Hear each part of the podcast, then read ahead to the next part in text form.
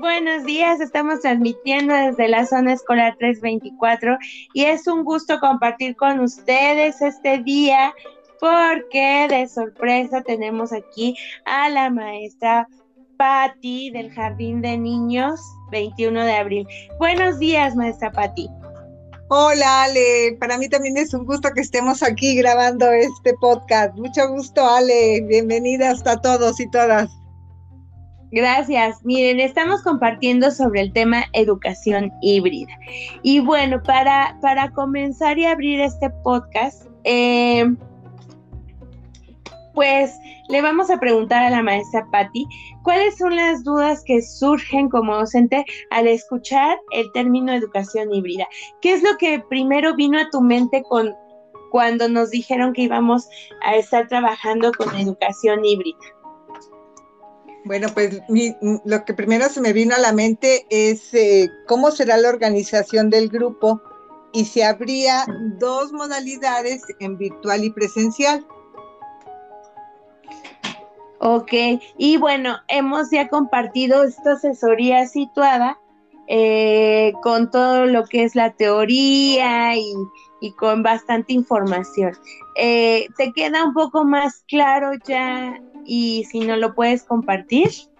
Sí, después de todo lo que comentamos, Ale, este, me quedó claro que se trabajará bajo el modelo de una aula invertida y una metodología de proyectos en la cual se realizan actividades de forma sincrónica y asincrónica con una sola planeación para estas dos modalidades.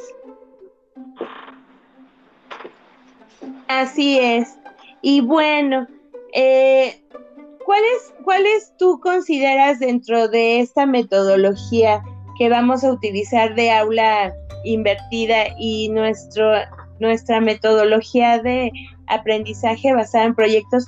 El modelo es el aula invertida y la metodología es el aprendizaje basado en proyectos.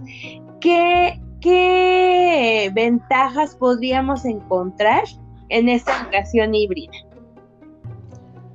Pues yo encuentro que las clases son más dinámicas, eh, los niños adquieren mucho más autonomía y continuar con el uso de los recursos y materiales digitales como videos, audios, en las aulas virtuales, las ruletas, todo esto son materiales que para los niños los he observado, son muy, muy atractivas para ellos y les ayuda a tener esos aprendizajes porque mis niños, este, o creo que todos los niños son visuales y auditivos, entonces para mí se ha tenido muchas ventajas esta, esta educación a, a distancia.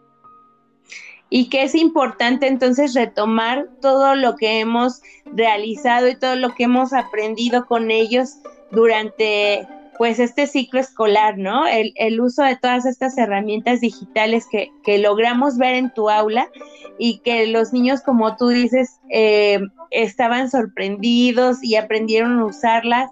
Bueno, aprendimos a usarlas junto con ellos también.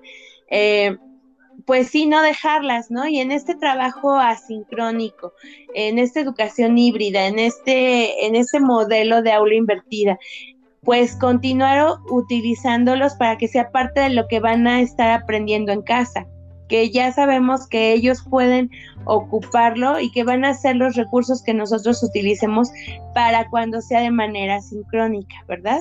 Y ya en el aula, bueno, tener esta práctica con esos contenidos que, que ellos utilizaron. Entonces, pues me da mucho gusto, mucho gusto, la verdad es un reto eh, el que vamos a estar caminando juntas, pues ya espero que, sepas que siempre vas a contar con nuestro apoyo.